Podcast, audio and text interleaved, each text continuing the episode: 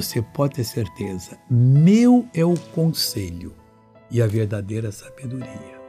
Olha, o diabo não tem conselho para te dar. O diabo tem desvio para colocar na sua vida. O homem da mesma maneira. Mas a verdadeira sabedoria é o conselho de Deus. Ele fala: Eu sou o entendimento, minha fortaleza.